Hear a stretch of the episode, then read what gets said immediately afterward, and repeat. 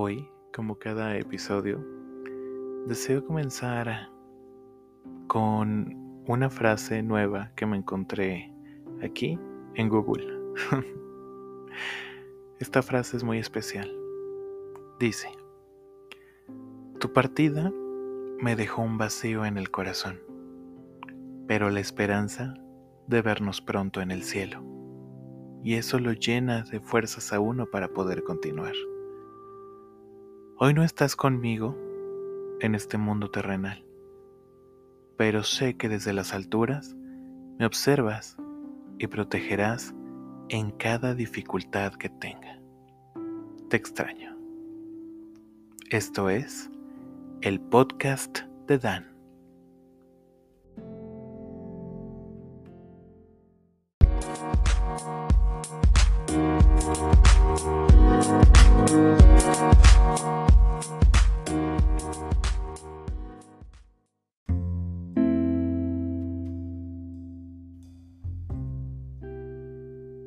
Mis queridos amigos, ¿cómo han estado? Espero que todos cada día mejor. Yo por mi parte he estado muy pensativo. Estas semanas han sido de mucho aprendizaje. Sí, de ese estilo de aprendizaje que para que pueda ser efectivo, tiene que dejar una marca en tu interior. De esas que se sienten como hierro caliente en las entrañas. Para esto, este segundo episodio, lo quiero dedicar a una persona que fue muy especial en mi vida. Mi tío Luis, que recientemente acaba de ascender a un plano de luz, de vibraciones altas.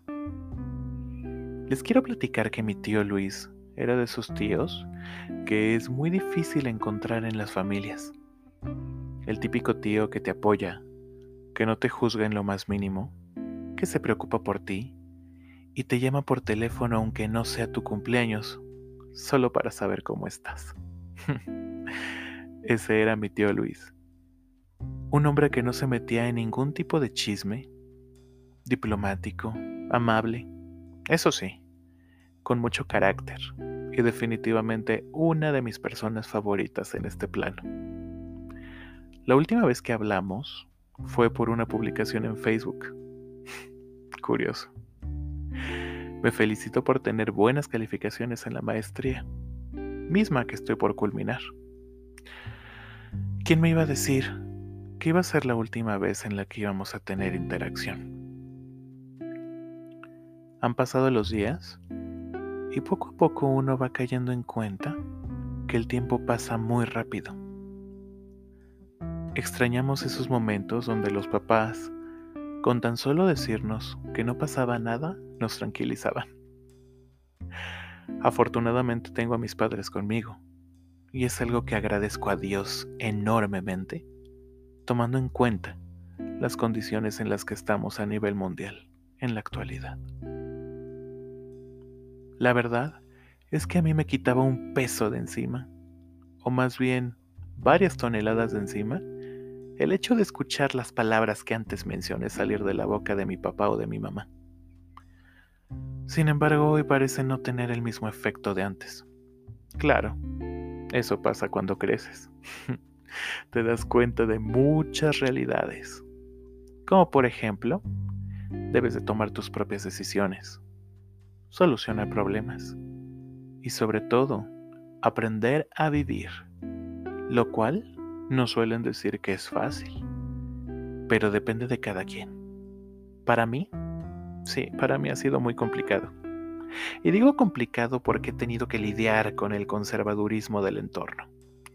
Del típico, así es como debe ser porque es lo lógico, lo correcto, lo establecido, lo que no te dará problemas. y bueno, la mayor parte de mi vida he hecho tantos corajes porque incluso, híjole, incluso me ha dolido el estómago en repetidas ocasiones por eso. Y bueno, era fácil platicar con mi tío Luis. Siempre me decía que lo importante era estar bien y estar tranquilo.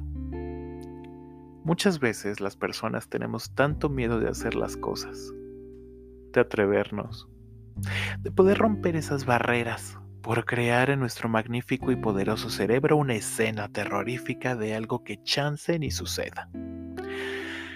Es en ese momento donde en lo particular yo entro en trance y pienso en la fatalidad del momento. Y parece como si me encerrara en la negatividad. Hasta que un destello de conciencia llega y me trata de hacer respirar de manera tranquila. Inhalar, exhalar. Para así ubicarme en donde estoy de manera literal y verme alrededor para darme cuenta que no está pasando absolutamente nada. Cuando te das cuenta que no encajas en ningún molde porque efectivamente eres un ser humano único e irrepetible, lo peor que puedes hacer es sentirte como el patito feo de la familia o de tu círculo de amigos. Es de ley que la gente que realmente te aprecia se quedará contigo por quien eres.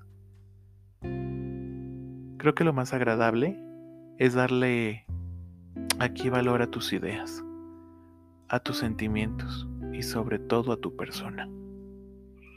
Tu mente y cuerpo deben de estar bien. Debes de cuidarte y sobre todo de no ser víctima de malos hábitos, ni físicos ni mentales. Aunque sí, es muy complicado por el pequeño detalle de que somos humanos. Sí, lo sabré yo. Hace casi cinco años que decidí cambiar mi vida independizarme y romper la burbuja de cristal en la que vivía. Y sí, me dio un pánico terrible. Es más, llegué a sentirme perseguido cuando caminaba por las calles. ¿Qué les digo? Da mucho miedo. Bueno, al menos eso a mí me pasaba. Para mis papás, obvio, era muy difícil. Sin embargo, el apoyo y las palabras mágicas, todo saldrá bien, tuvieron efecto muy importante. Literalmente me ayudaron a confiar en que lo iba a lograr. Pasaron los meses y el cambio más fuerte de mi vida se dio. Considero me volví más fuerte, resistente e incluso me quejaba menos cuando me sentía mal y tenía que ir a trabajar. Las amistades y relaciones importantes se comenzaron a manifestar y actualmente cuento con un grupo de personas que se han convertido en mis seres de luz en el cambio que tuve. Próximamente en otros episodios les hablaré de ellos. Es ahí cuando descubrí un nuevo entorno, nuevas personas, amigos valiosos y enemigos importantes también. Lo había logrado. Me había reinventado. Obvio para reinventarse no es únicamente posible cuando te vas de tu casa y te lanzas a la aventura, no. o sea, lo puedes hacer con tu familia, en la ciudad donde te encuentras o como sea. Eso sí, con la convicción de querer contribuir a tu vida, a luchar por darle resistencia a tu corazón y mente, a tratar de ser la, mejor versión de ti. Como te había dicho en el podcast pasado, si tú no estás bien, no podrás ayudar a nadie más. Y eso es una realidad. El reinventarte es buscar estar bien, potencializar tu ser y llenarte de luz. ¿Cómo? Fácil. Lee, vive, aprende, intercambia opiniones, cambia de colores, estilos, ayuda, contribuye a la naturaleza o con lo que sea que te haga vibrar. Obvio recuerda que nada de lo anterior te debe de dañar. Mi tío Luis estaba contento por mí. Muchas veces me dijo que lo que hice, aunque para algunos es lo más, es lo más normal del mundo, aclaro, fue excelente. Digo, es que de verdad sí fue un cambio para mí. Tuvimos oportunidad de cada Navidad o cada reunión familiar ponernos al día, de platicar mucho y reír bastante. Él fue uno de mis pocos familiares que pudo ver todos esos cambios que llegué a tener desde la pubertad, la adolescencia e incluso como adulto. En el 2005 año donde mi juventud y mi etapa adolescente estaban en su esplendor, tuve algo que pensé que era una reinvención, pero no. Más bien fue un ajuste de identidad, de autoconcepto o no sé. Era todo menos reinvención. Vestimentas que actualmente veo las fotos y me cuestiono por haber tenido un estilo tan bizarro. Y sí, las críticas siempre estaban. siempre bombardeando una tras otra. Pero bueno, por eso mi tío Luis era la onda, nunca me criticó en lo más mínimo. Al contrario, le daba curiosidad. Quería conocer la finalidad de los pantalones rotos, de las palestinas en aquellos ayeres, de los copetes emo y de todo lo que ese entorno significaba. Aclaro, yo no era emo, pero le llamaba la atención el tema. Mi tío era una persona con criterio. Creo que le gustaba ver cuando la gente que él apreciaba se reinventaba. O más fácil, le gustaba ver cuando la gente que le apreciaba estaba bien. Hoy no compartiremos una Navidad o una noche mexicana. De eso solo quedan los recuerdos guardados en el corazón, en la memoria. Esas vivencias que como adulto puedes compartir con tus hijos, sobrinos o con cualquiera que le interese. Sin embargo, hay algo que perdurará por siempre, y es lo que mi tío sembró en cada persona que lo trató. Reinventarse para ser feliz no para darle gusto a la gente, no para vengarse del pasado y mucho menos para hacerle mal a alguien. Reinvéntate para poder tener estabilidad, para alegrarte a ti mismo, para aprender y poder platicar. Reinventarse es cambiar para bien. Con esto me despido no sin antes agradecerte por escucharme en otro episodio de mi podcast e invitarte a seguirme en mis redes sociales. En YouTube me encuentras como Dan Oficial, en Facebook como Dan.oficial1, en Instagram como DanOficial-1 y TikTok como DanOficial17. Si es de día, tarde o noche, lo único que espero y decreto para ti es que tengas un momento bonito. Disfruta.